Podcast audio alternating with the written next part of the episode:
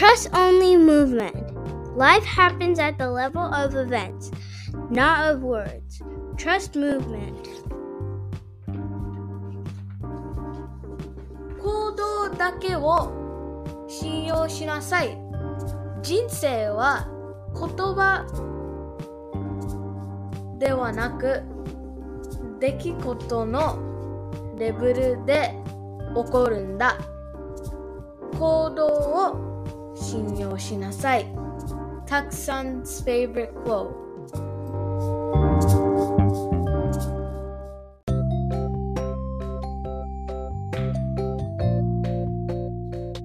Nurse Terminal Present Nasutami Radio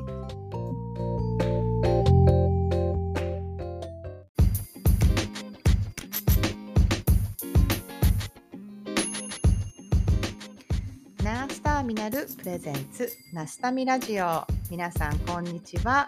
フロリダで ICU の看護師をしているエミです。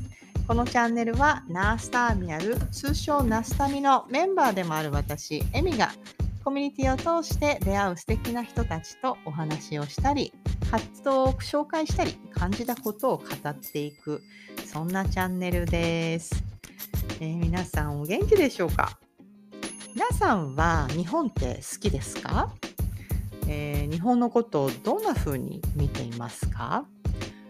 私個人的には、えー日本から海外に出た初めての経験っていうのが高校時代だったんですけれども初めは英語を使っていろんな人とお話ししてみたいなとか海外ってなんかちょっとかっこいいなとかなんかそんな感じで、えー海外っていうものに興味を持ったんですけれども、えーそのね高校時代にちょっと飛び出してで、まあ、帰国する頃にはあなんか日本っていい国なんだなとかあ日本語ってなんか面白い言語なんだなとかなんかそんな風なのが最後に残って、まあ、その感覚っていうのは日本にいた時には全く感じなかった感覚だったんですね。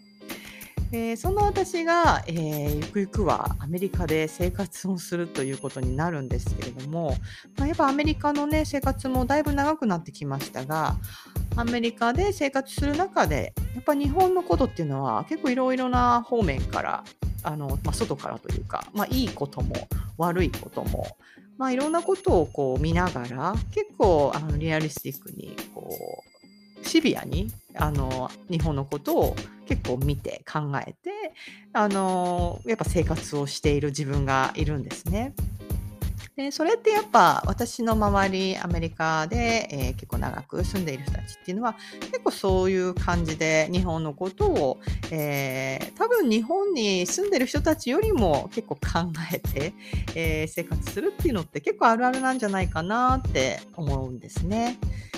で、えー医療現場の中でも、まあ、結構そういうところってあって私はアメリカで、えー看護師として働き出すんですけれども、まあ、日本でもね、えー看護師の経験がありますのでやはりこう、まあ、いろんなところで最初は比較をしてみたり、まあ、だんだんそれが私にできる日本人としての私ができる看護って何だろうとか、まあ、そんなところに行き着いていくわけで。えーでも私私の中ではその日本で、えー当時は本当にきめ細かくて結構完璧を求められるような、まあ、そんな現場で働くことがとてもストレスフルなように感じて、えー本当に大変だなっていうでも一生懸命やっていたっていうような過去があるんですけども、まあ、その経験って今本当に時を超えてそして本当海を越えてなんか本当にすごく強みになっている場面が多いんですね。でなおかつ私は ICU としの看護師として、えー本当日本とはねでやってた時とはまた別の分野で働き出して、えーやっぱそのきめ細かくって本当に豊富な知識で働くっていうそういう働き方っていうのは、うん、なかなかこちらの現場ではうんなかなかこううん手助けをしてもらえにくいというか、うーん、なんていうか、こう私はもっと助けが欲しかったんですね。なので、えー、そんな時に、えー、ナスタミのメンバーで、本当に日本の系、日本での看護師経験も豊富で、えー、なおかつそれぞれの分野で本当にあのエキスパートナースっていう感じで、えー、活動している、えー、メンバーを知って私は本当助けてほしいっていう形で、えー、結構私のねあの現場でこう解決しなかったモヤモヤみたいのを、えー、質問を投げかけて、まあ、そうするとね本当にあの私の想像の数億倍ぐらいの答えが返ってきて私はもう本当に目がキラキラしながら、えー、いろいろ教えてもらうみたいなことを、まあ、最近はしてるんですね。えー、ナスタミラジオ第18回はですね、まあ、そんな風に私を助けてくれる一人でもあります、えー、たくさんとお話しした時の内容を配信するという形になります。えー、タクさんはですね、えー、日本での看護師経験もとても豊富な方で、なおかつ、えー、カテーテル、えー、認定看護師の免許も持っている方なんですね。まあ、その、えー知識と技術を生かして、えー、カンボジアでは、えー、カテーテルのね、治療の普及をする、え、活動をしてみたり、まあ本当に他の国、またインドとかバングラ、現在はね、バングラデシュで、え、活動したりと、まあ本当にその日本で培った、本当にこうもう、なんていうか、多分日本の看護って世界のでもトップレベルだと私は本当に思っていて、まあ、その技術を使ってあのもう活動していく、まあ、本当にそれは無敵感がすごいというか、まあ、本当にかっこいいんですね。えー、私はそういう活動を知りながらまたそうした、えー、活動の中、ま、もしくは日本で培った、えー、知識っていうものを少し分けてもらって私の自信につなげていってつなげようとしている、まあ、そんな形があったりして。えー、本当にたくさんのね話っていうのはとても興味深かったです。皆さんはどんな風に感じるでしょうか、えー、楽しんでいってくださいね。それでは Let's get started! Enjoy!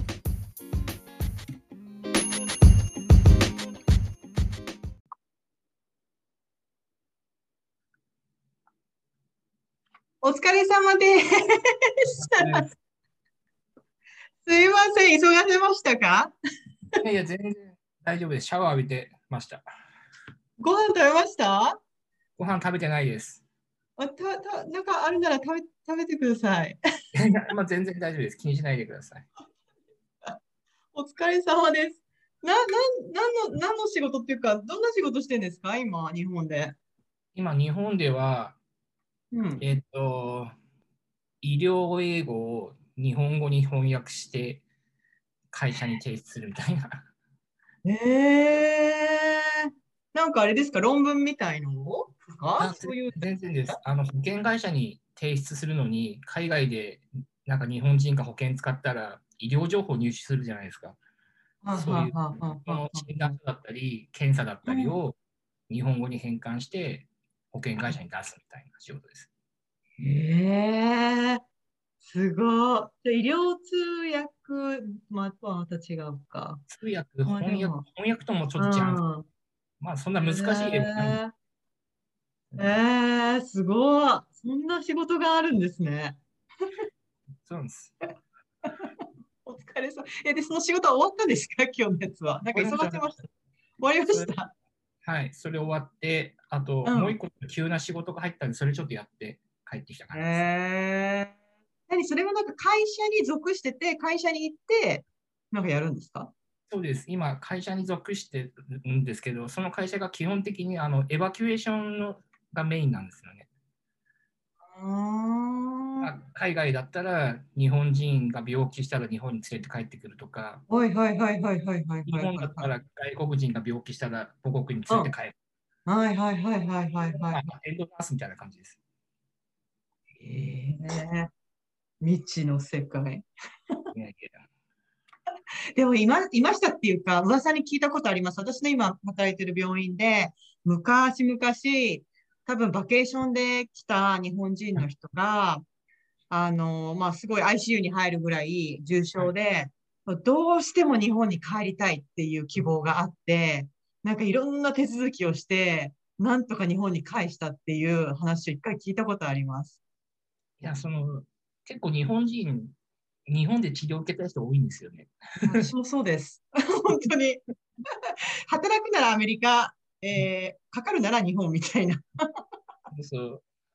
なんで、まあもちろん医療技術とかは、ぶまあ、ものによっては US の方がレベルが高かったりするんで、全然あれなんですけど、なんでしょうね。日本人のエゴなのか何なのかわかんないけど。やっぱりちょっと、なんていうかね、わかんない。何なんでしょうね。まあはいいい、こっちもいいかな。こっちで私も出産はしてるんですけど、はい。でもなんか、なんとなくなんか信用がちょっと やっぱり、この方がなんか安全っていうか、もし長期で入院とか治療するなら、もうちょっとシステムちゃんとしてる、ち適当さがないところに行きたいみたいな気持ちにはどうしてもなっちゃうんですよね。まあ、そうですね。自分がわかるから、なおさらそうかもしれないですね。さあ、まあ、みんな完璧じゃないとは思うんですけど、なんとなくね、こっちだけは適当さが 目立つことがあるんで、なんとなくっていう感じはありますけど。すごいですよ。アメリカ人、ちゃんとしてますよ。まだ。そうですか？ああ、そうなんですね。そう。今日なんか、そう、たくさん、そうたくさんとなんかお話ししたいって思ったのも、はいたくさんが、ちょっと謎すぎて、なんか、なんか、あの、ナスタミの交流会で、はい。お顔は見たことあるし、まあ、なんとなく、なんか会話には入っていたけれど、なんかたくさんってどう、どういう、何、何してる人なんだろうみたいな、なんかそんな感じで、なんかチャットとかなると、やっぱなんか論文とか、あと英語のレッスンも多分これからやると思うんですけど、あそうですね。なんか英語の論文の見方とか、いどういう分野と思って、あのー 拠点はどこなんですか？なんかに、日本、え、バングラデシュ？拠点は言いまバングラデシュね。はい。うーん、バングラデシュは何してるんですか？バングラディッシュは、えっと、うん今僕、日本のそのエバキュエーションの会社で働いてるって言ったんですけども、はいはいはいはいはいはい。あの外務省から依頼を受けて、うん。それで、えっと、今、バングラディッシュですごいでかい火力発電所を作ってるんですよ。電力不足なんで。えでそこにすごいたくさんの大きい会社がそこでは、えー、っと作ってるんで、うん、そこで、まあ、何かあった時のためにこう、うん、クリニックを3つぐらいバンバンバンって作ったんですよね。うん。それのマネジメントで言ってます。え、それは何？日系の会社ってこあ病院ってことなんですか？じゃなくて？病院よりも、もう本当にクリニックです。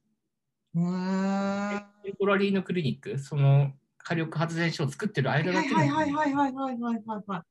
へえ。え、その火力発電は何ですか？日本となんか関わってるってことなんですか？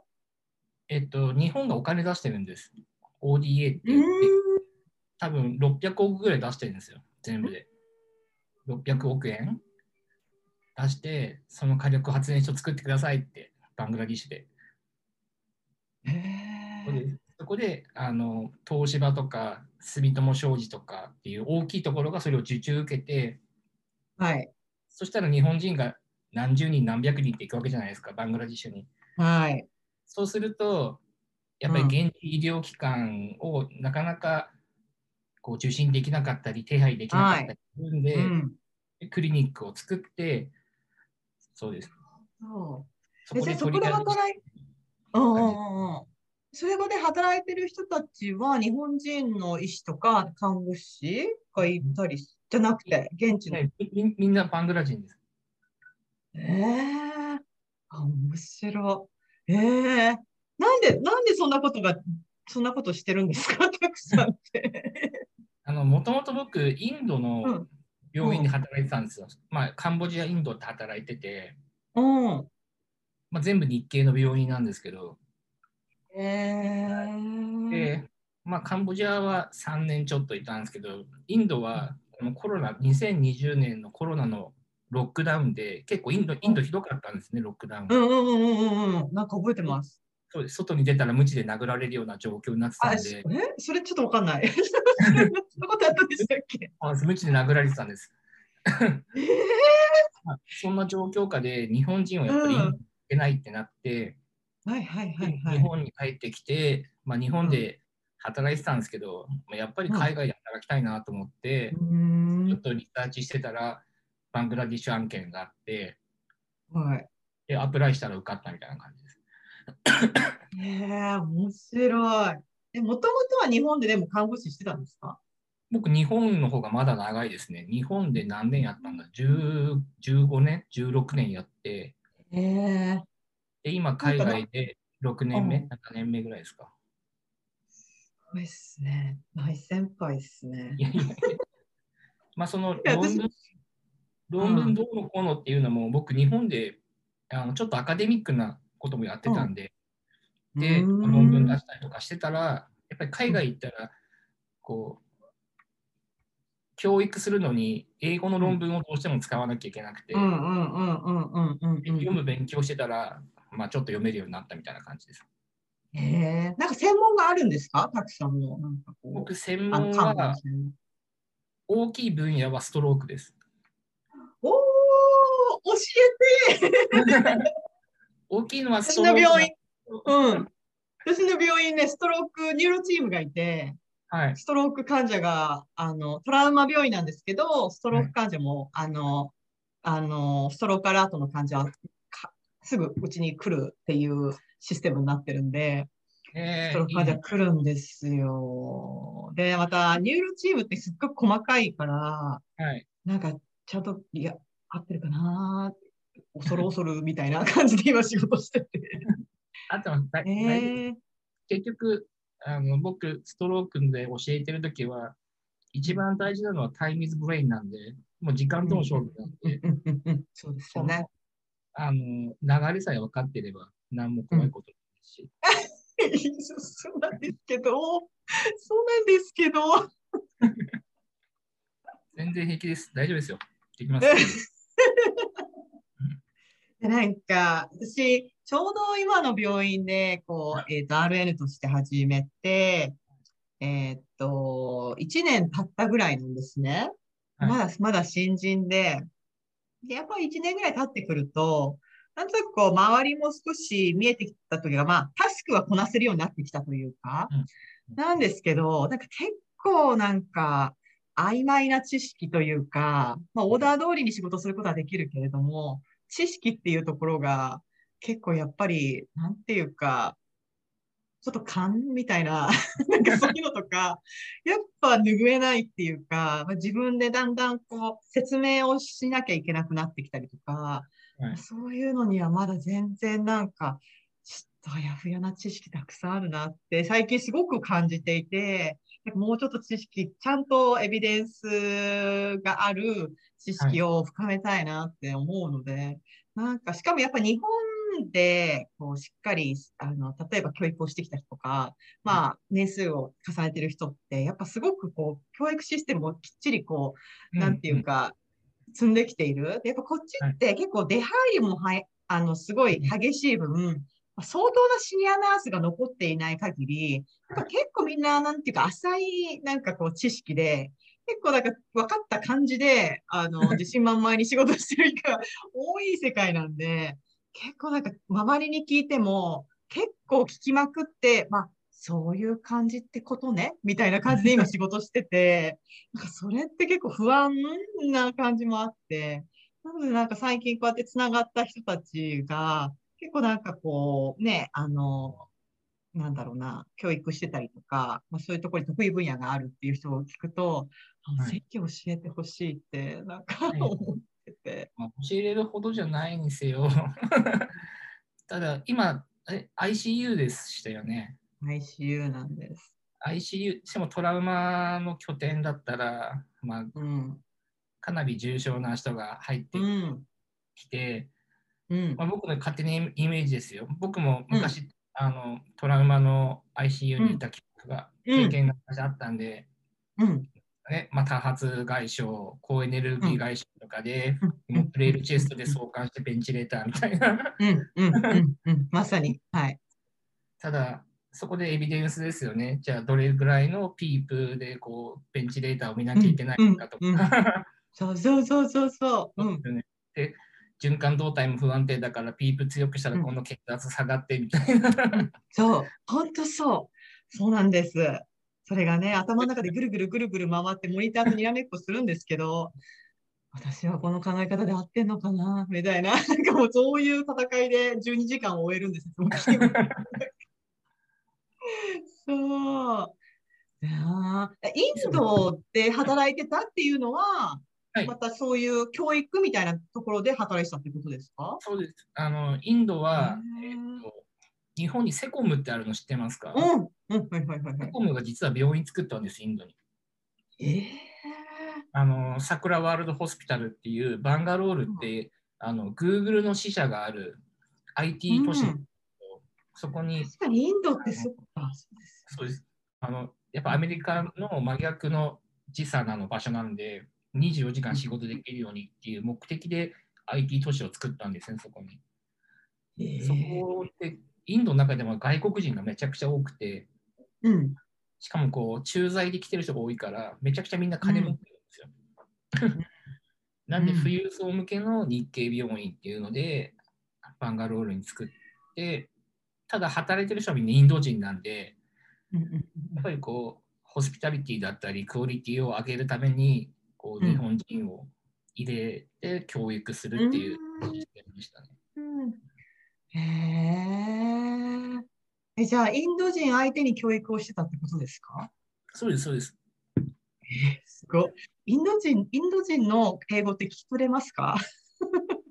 僕、初めて働いたのがカンボジアだったんで、はいはいはいはいカンボはい。ジア英語と変わんないです。ええ私なんか、もうインドの方ってめちゃめちゃ頭良くって、はいやっぱ私のあの、フロリダも、なん、なんだかな、近くにいる人たちで研究の、あの、名前がすぐ出てこないな。あの、日本の、日本人の家族の駐在組が結構いるんですけど、フロリダの地域って。で、やっぱあの、ただあの、いろんな分野があるんですけど、でも研究で、例えば、あの、うん脳の研究とか、まあ研究所の、あの施設があって、それで、まあ、そこに、やっぱ日本人、まあ、インド人とかいう、あの、なんかそこら辺のグループたちがこう来る。はいあの、で、2、3年滞在して、まあ、まあ、どっかまた拠点を変えて研究し続けるみたいな、まあ、そういう家族に出会うんですけど、やっぱお友達、まあね、子供たちのお友達とかで、やっぱインド人の人とかいるたり、まあ、職場でもたまにいたりするんですけど、やっぱ、なんか結構、私の中で結構課題っていうか、結構聞き取りづらい英語を、なんかし、なんか喋るみたいなイメージがあって、うん。確かに癖はありますよね。こう特にアメリカ英語に慣れてくると、うんインド英語が聞き取りづらかったり、特にあとヨーロッパ、あのフランス人の英語だったり、うんオランダ人の英語聞き取りづらいんですよ。はいはい。逆にインド英語とかあうんのカンボジアとか東南アジアの英語に慣れてると、うん今度あのまあ、本当にこのネイティブスピーカーの人たちの英語が逆に聞き取りづらいんです、僕。へえ、そういうもんなんだ。面白アメリカの方とかこう交流すると、うんあの聞き取りづらかったり、イギリス、オーストラリアの方とかも聞き取りづらいし、うん僕は逆に。もうイインド人の何言ってるか分かんない英語の方が僕は入ってくる。まあそうですよね。でもそんなに長くいたら、それはね、耳が、でもそういうもんなんですね。やっぱ私なんかは、本当にあの、なんていうか、まあ、CD とかの時代なんですけど、CD とかで、あの、リスニングをして、あの、教科書で英語を覚えた人なので、まあ、そういう、なんていうか、まあね、あの、そういうテキストの、あの、まあ、日本でよく聞くような英語で育ってきた人なので、なんか、やっぱりこっち、アメリカはね、いろんな多民族で、結構フロリダっていろんな国の人たちが、こうスパニッシュ系もいれば、あの、やっぱ北の方から暖かはい。い求めてくるような人もいるし、まあ、そうやっていろんな国から移民してくる人もいるしで、結構いろんな英語に出会うんですけど、やっぱなんか結構こう、その人それぞれの発音の仕方っていうのは、やっぱフィリピンのナースなんかも、まあでも、綺麗な英語喋るか、でもそれでも。もうなんか聞き取れなかったり。多いですよね。結構、海外出てくの。多いです。多いですよね。なんか、フィリピン、うん、僕、結構フィリピン人もいるんです一緒に働いてる人。うんバングラディッシュで、多いのはシンガポール人、マレーシア人、フィリピン人。オランダ人とかイギリス人もちろんいるんですけど、多いのはそこら辺なんですよね。うんフィリピン人の英語が一番聞き取りやすいです、僕。確かに、確かに。うん、うん、うん。フィリピン、まあ、鉛はあるけれども、うん、聞き取りやすいですよね。なんかね、うちの病院のシニアナースたち曰く、まあ、それこそ昔の80年代とかだと、あの、アメリカの、あのアメリカの人たちが、あの、ネイティブの人たちが、うんと、看護師をあまりやりたがらない時代というか、なので、看護師確保のために、あの、その、アメリカのエージェンシーがフィリピンに、あの、リクルートしに来たっていう時代があったみたいで、それでなんか、で、みんな80年代に来てるんですね、今のシニアたちは。そうなんですね、すごい。うん。なので、なんかそのビザを出すから言って、で、フロ、あ、フロリじゃないや。フィリピンって多分英語ベースであの教育がされているから、結構即戦力になるっていうので、で、結局そう、フィリピンにリクルートをされに来るのにこう連れてかれて、あまあ連れてきてもらって、まあその期間内だか、まあなんかいろいろ、いろいろあの決まりはあったみたいなんですけど、その期間内に、まあ要はこアメリカの国家試験に受かる受かれば、そのままなんか家も提供してくれるしとかいう、まあ、ビザも降りるしとか、まあ、そういう時代だったみたいなんですよね。えー、なので、でもその、そうなんです。でもそこで落ちると、まあ、フィリピンに返されるみたいな、なんかそういう話だったみたいなんですけど、まあ、そこでそのオプチュニティをこう求めてきて、まあ、そのままアメリカのし、ね、市民権得てっていうタイプの人が今、シニアで残って、フィリピンのかあのナースたちは多いんですよね、聞いてると。なるほど、そんな時代があったんだと思って。そうなんですね。僕のうん、あの前の奥さんが高校、大学とアメリカだったんですよ。うん、それで、ただ、まあ、僕はずっと英語喋らないで来たんですけど、彼女はすごく英語に馴染みがあって、一番初めてこうアメリカ行った時のホストファミリーがフィリピン人だったって言ってましたね。お父さんがこう海軍とかで結構軍人もすごく集めてたらしいんですよ、昔は。うんうんで、フィリピンから行ってっていうのを僕は聞いた記憶が今蘇りました。それを聞いて。そうですよね。多分結構、そうそう、フィリピンの人、うちの病院なんか本当多いですね、フィリピンって。やっぱしかも結構つ、こう、なんていうかな、かキャラクター的にも結構芯が強いというか、なんか、そうそう、だから結構アメリカでガンガンやっていけるっていうか、なんか結構蹴散らしてやっていくみたいな、なんかそういうキャラがあって、そう、強く生きているっていうので結構、しかもでも面倒見がやっぱいいから、なんか、ね、私なんかなんかもよくご飯、あの、分けてもらって、なんか食べさせてもらってるみたいな。感じで、美味しいですよね。フィリピン料理をいただきつつ、あの、そう、尻叩かれながら、シニアナースにそう教えてもらって、今、結構、そうそう頼りにしてますね。なんかあれですか、そのマネージメントって、な、はい、何するんですか？教育以外になんか他にもなんかやるんですか？なんかこう。まあ、メインは教育です。あのー、やっぱりインドだったら彼らの持ってるポテンシャルが高いんですよ。頭いいんで、やっぱり。ただ、えっと、日系の病院だっていうことを忘れるんですよね。あのここはインドの病院、インドのにある病院だけど、日系の病院なんだよってことをちゃんと、うんうんうん、すいません。あの話すっていうところですね。で、患者さんとの関わり方だったりとか、あ,、うん、あとは知識のアップデートをなかなかインドにし,、してくれないので、うん、なんで常にこう、なんだろうな、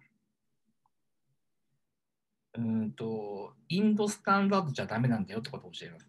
グローバルスタンダードを勉強しなさいっていうこと。はいはいはいはいはい。な、何が違う、何が大きく違うんですか？なんか日本のそのあれとインドのスタンダードってなるあそもそも、えっと、ちょっと他の国は分かんないですけど、日本の看護師の仕事って診療の補助と療養の世話じゃないですか。はいはいはいはいはいはいはい。療養の世話っていう部分が、他の国、僕、カンボジア、インド、バンガラ行ったんですけど、ゼロなんですよ。なぜなら家族がやるから。ああ、はいはいはいはいはいはい。体拭くとか、頭洗ってって言われたときは、それは家族がやるものだから、うん。看護師やらないんで、うーん。なんで、まあ、もちろんインドの病院だから、それは家族にやらせるんですけど、ただ、ホスピタリティってところで患者が痛がってるってなったら、じゃあお前はどうするんだって言ったら、一緒に任せればいいってやつらは言うんですね。いや、じゃなくて、お お前はどうするんだって。はいはいはいはいはいはいだって痛みはい。を軽減できるものはあるはずだから、うんうんうんうんうん。薬だけじゃないんだよって教えたりとかですね。まあ、例えば。ええ面白い。そまあ、そういう、教育マネジメント、あとはまあ感染ですね、やっぱり。うん。感染対策がメインになってきますね。やっぱ清潔不潔って感覚違いますか、うーんと、オペ室行っちゃえばほぼ一緒なんですよ。うん。ただ、オペ室の一歩外出たら、なんか、ナスタミのあったけど、ゴミ箱が溢れてるとか、で、あるね。ゴミ箱溢れてるのが、なんでダメなのかわかんないんですよね。はい。これは、えっと、ほっといたら、じゃあ誰かが感染するかもしれないし、うんなんでゴミ箱に蓋がついてるかって考えることあるかとかって僕は多分聞くんですよね。なるほど。はい。うん。うん。蓋が閉まないイコール、それは感染するかもしれないし、うん。でお前にはウイルスが見えるのかって俺は毎回聞くんですよ。見えて避けてるのか？違うだろうって。見えないからプレベントするんだよって。プロテクトするんだよっていうことを教えたり。へえ、なるほどね。なんか、あれですか？相手はそういうふうな、その指導を、なんかどういう感じで、なんか聞きますか？う受けるというか。向こうから僕にですか？うん。向こうが、その、たくさんがこう、教育するじゃないですか。はい相手にこう、なんか伝わってるなって思いますか？それともなんか難しいなって思いますか？あの、多分1年2年じゃ伝わらないと思ってます。なるほどね。そういうことか。あのやっぱり彼らにも高いプライドがあるんですね。医療者をやったっていう。うん。なので、そこは尊重しなきゃいけないですし、はいはいはいではい。インドの文化はインドの文化であるし、バングラはバングラであるんで、なんていうかな、僕が一番大切にしたいのは、もちろん日本のいいところもあるけども、インドのいいところもあるから、うんうんうん。そこをうまくユナイトして、でね。いい病院、いい看護のデパートメントにしたいよねって話を彼らにそう言うんですよね。うん。だん。彼らは、えっと、いやいや、日本ってすごいじゃんって言ってくるんですけど、うでん。彼らの知識もすごいんだよって僕はすげえ褒めるんで、はいはいはいはいはいはいはいたはい。だ調子に乗ってくれるんで、おだて作戦。あの、飴とムチでムチなんか使ったらすぐやめちゃうんで、彼らそうですよね。わかります。うん。やめられたらね、やっぱり困るし、そういうとこですね。え、その、なんかその、たくさんのポジションって、どういうポジションで、なんかこう、今いるんですか？なんかこう、病棟になんか属してる、まあね、あの、なんか責任者的な感じの指導者なんですか？あどうも。バングラデシュは病棟とかじゃなくクリニックなので、うんうん。そのなんで、もう運運営です。ああ。じゃあ、何ですか、こう出向いて、こう、なんかこう、み目についたところをこうし指導したりとか、そういう感じなんですか？そうですね、基本的には、えっと、まあ、来た患者さんの、うん。患者が来たらそこに行って、うん。果たして標準的な治療がドクターがしてるかどうかっていうチェックをしたりとか、あと、看護師があのおかしなことしてないかとか。あとは基本的にはその、もし薬だったら薬を1ヶ月にこの患者さんがこれくらい来るからこれくらい発注しようとか、もう全部のマネ,、をもうマネージメント、注射器。はじゃあ来月何本買おうとか。へえー。そういう感じ。なるほどね。すごいですね。いや多分現地の人にとっては、たくさんはちょっと、あ来たみたいな 感じの人ですか？もしかしたら。なんで、バングラディッシュに限ってですけども、バングラディッシュでは僕、ボスって言われてるんですよ。ですよね。来た来た来た、ボス来たから覚醒みたいな。そうですあのちゃんとしようぜみたいな。シャキーンみたいな感じになりますよね。へえー、すごいですね。うんそこはもう、そういうポジションだから仕方ないかなって思うんですけど。うんうんうん。まあでもそういうポジションとして、まあ言ってるんですもんね。はい。まあ、使い分けなきゃいけないかそうですね。じゃああれですか、なんかまた別、他にも、たくさん以外にもそういうポジションの人がいるんですか？日本人の方か。えっと、ローテーションなんですよ。はい基本的に日本人は1人しか配置されてないんで、うん。なんで、まあ、あのバングラディッシュのビザの関係で最長90日しか入れないんですね。ビジネスでも。へーはい、はい、はい。なので、あの90日交代、だから3ヶ月交代うんで、え他の不妊者が来るんですけど、はい、ただ他の不妊者は看護師じゃないんです。救急救命士なんですよ。へえなんで、その、医学的なところとか看護的なところは僕しか教えられないから、なるほど。そこは僕が行った時にメインで教えてることが多いです。はいはいはいはい。じゃあもう3ヶ月交代ではいずっとこう続い続けていくっていうか、でそそういう感じなんですね。へえ、面白い。なんかそういうのって、なんか他の国でも結構日本の企業相手にそういうのってこうある分野なんですかね？なんかそんなの聞いたことなくて。もしあれだったら、あの、インターナショナル SOS っていうのをググってもらえたら、うん。えっと、そこが世界で一番大きいあのエバキュエーション会社なんですね。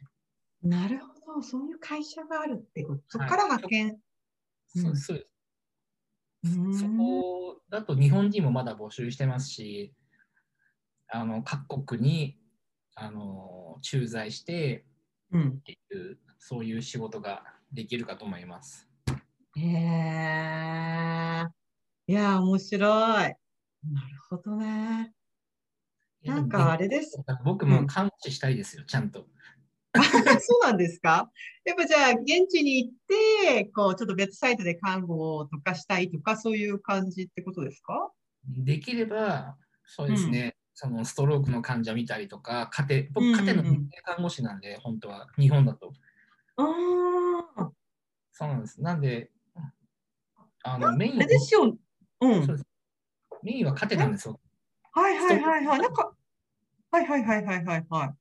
なんか普及活動をなんかどっかでしてたりとかしてませんでしたっけ？あそれがカンボジアです。初めて行った海外がカンボジアそうですよね。私なんかちょっといろいろ見てた、調べ、調べたっていうか、たくさん何してんのかなってなんとなく見てたときに、どっかで見かけた気がします。なんで、結構、日本、うんカンボジアの時も日本で学会発表するときは、カンボジアで普及活動してますみたいなのを発表したりとかしてたんですあんまり普及してないもんなんですか？カンボジアは。してないです。あの僕が初めて行った時の脳血管治療が初めて行われたんですよ。カンボジア初症例のために僕行ったんです、本当に最初。へえ。え、じゃあ今まで、今までっていうか、じゃあストローク患者は、もう、あの、不幸、不幸にもストロークになってしまいましたっていう感じにな、うん治療がなかったってことですか？そうですね。もしくは近くの国のうまいところ、タイに行ったりとか。ただ、あの、スローンベクトミーはできないですよね。24時間以内じゃできないので。だからもう諦めるしかなかったんですよ。でも麻痺で、こう、はいしていく。まあ、まあ、日で残ればまだいいけどね。そうですね。いいのだと思う。うんそうで結局普及はしたんですか？なんか、その、一応、ベースは作りました。はいはいはいはい、ベーはい。スは作ったけど、あの、一番の問題はやっぱりお金でしたね。うんカテーテルのデバイスが高いんで、そうです。じゃあ、例えば、今から何時間以内にこのスローンベクトミー血栓回収やったら、うん助かる可能性があるけど、うん。あの、えっと、100万円ですって言ったら、じゃあいいです。うん。確かに、私もそう今の病院でオリエンテーションやってる頃に、まあ要はフロンベクトミーとか TPA とかやってるあの、はい。治療でこう neuro team が大きいのがあって、で、まあ、オリエンテーションかなんかやってるときは、まあ、もううちの病院の場合は、まあ、院内、もう、あの、 stroke 患者が来たとか、はい。まあ、ER で急にと stroke の、こう、なんていうか、そ症状が出たとか、まあ、病院内のどこかで stroke がいると、 stroke alert って言って、あの、 code blue みたいな感じで、院内放送がかかるんですね。で、そこではバーって集まって、もう time、あの、あ arrangement バーってして、もう CT も、とりあえずみんなもう全部譲るんですよね、その,、はい。あの患者に。で、まあ、とりあえずそのタイこうタイムリーに治療ができるようにっていう、まあ、病院の、まあ、方針があって、で、私もなんかその、あの、まだ始めた頃とかに、あの、スローンベクトミーが今からやるから見に行っといでとか言って、まあ、その中に入って見るんですけども、そのマシーンっていうか、なんていうか、ね、あの、なん、なん、なん、なんていう名前なんだろう。まあ、しまあ、要は、こう、画像を見ながら、こう、アンギオマシン、アンギオストそうです。アンジオグラフィーマシンですね。もう、こんな大きいスクリーンに、もう部屋自体も、なんか結構未来的な感じだし、はねえ、そのデバイスもそうだし、なんかやっぱお金はかかるなっていう感じは、もう、あの、ちょっと見ただけでもわかる。し、しかもそこは技術も、こうやっぱりね、あって、で、結構人員もこう、確保しなきゃいけなくてっていう、これはお金かかるはかかりますよね。いや、そうなんですよ。なんで、今もうアメリカとかだったら、その、インターベンショナルレディオロジーがかなり進んでるんで、あれなんですけど、カンボジアとかインインドはそんなことなかったんですけど、え、放射線って何って、っていう話なんですよ。まず未知のものだから怖いからやりたくないって人もいますし、うん確かに。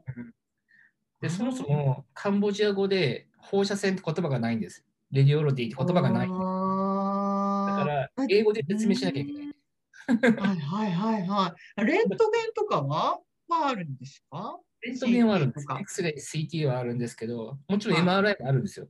うん病院によってはうんうんうんうんただ、その放射線っていう言葉がないんです。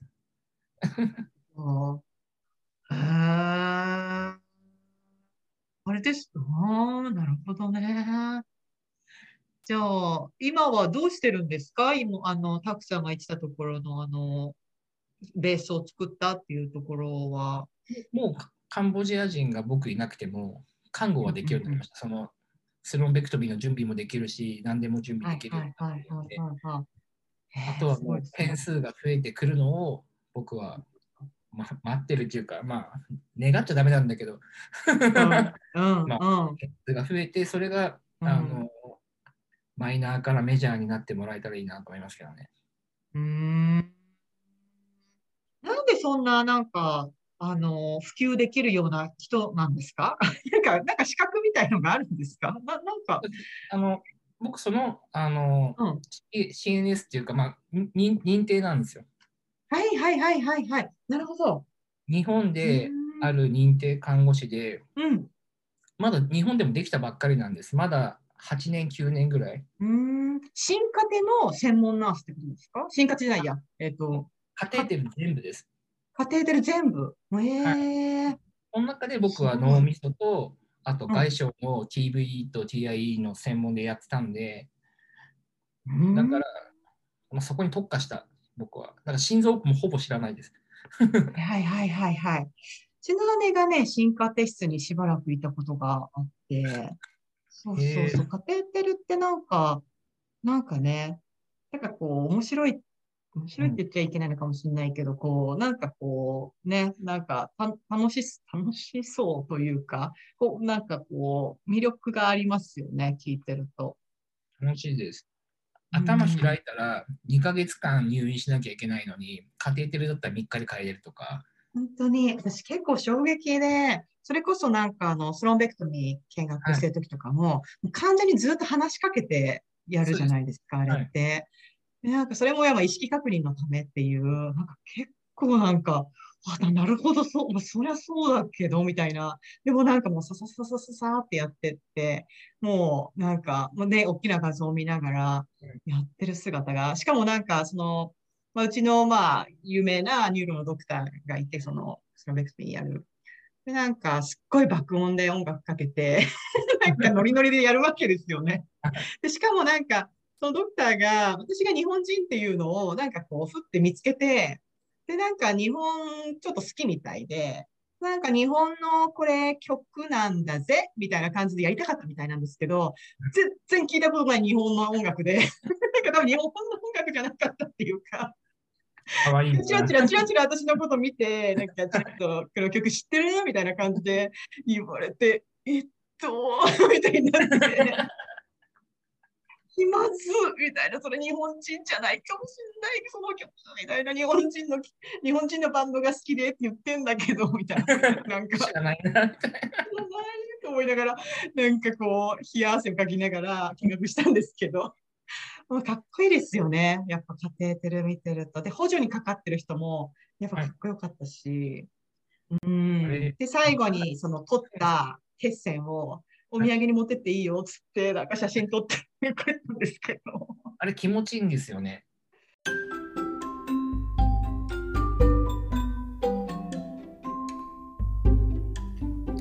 My favorite quote If life gives you lemons, Make lemonade.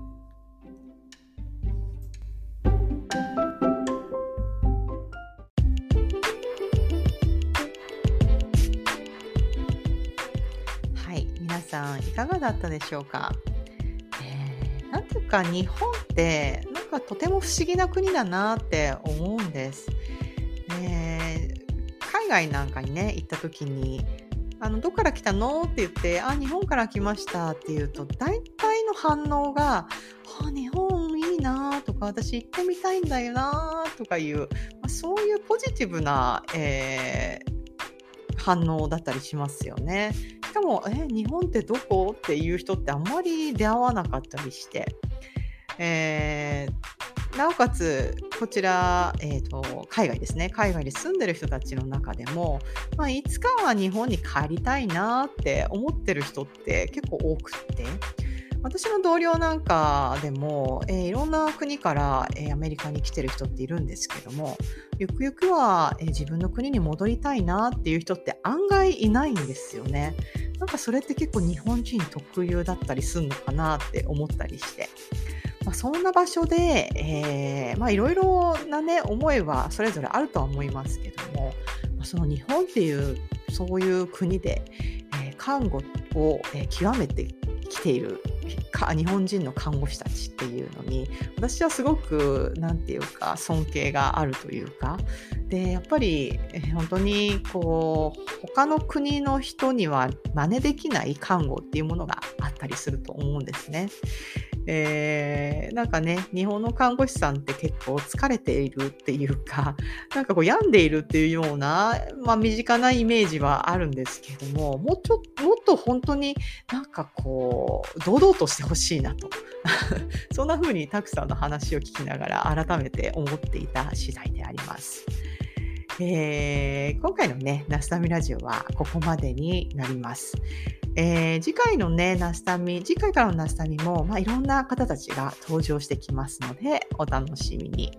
それでは皆さん、次回まで元気に過ごしてくださいね。それでは、See you next time. Bye!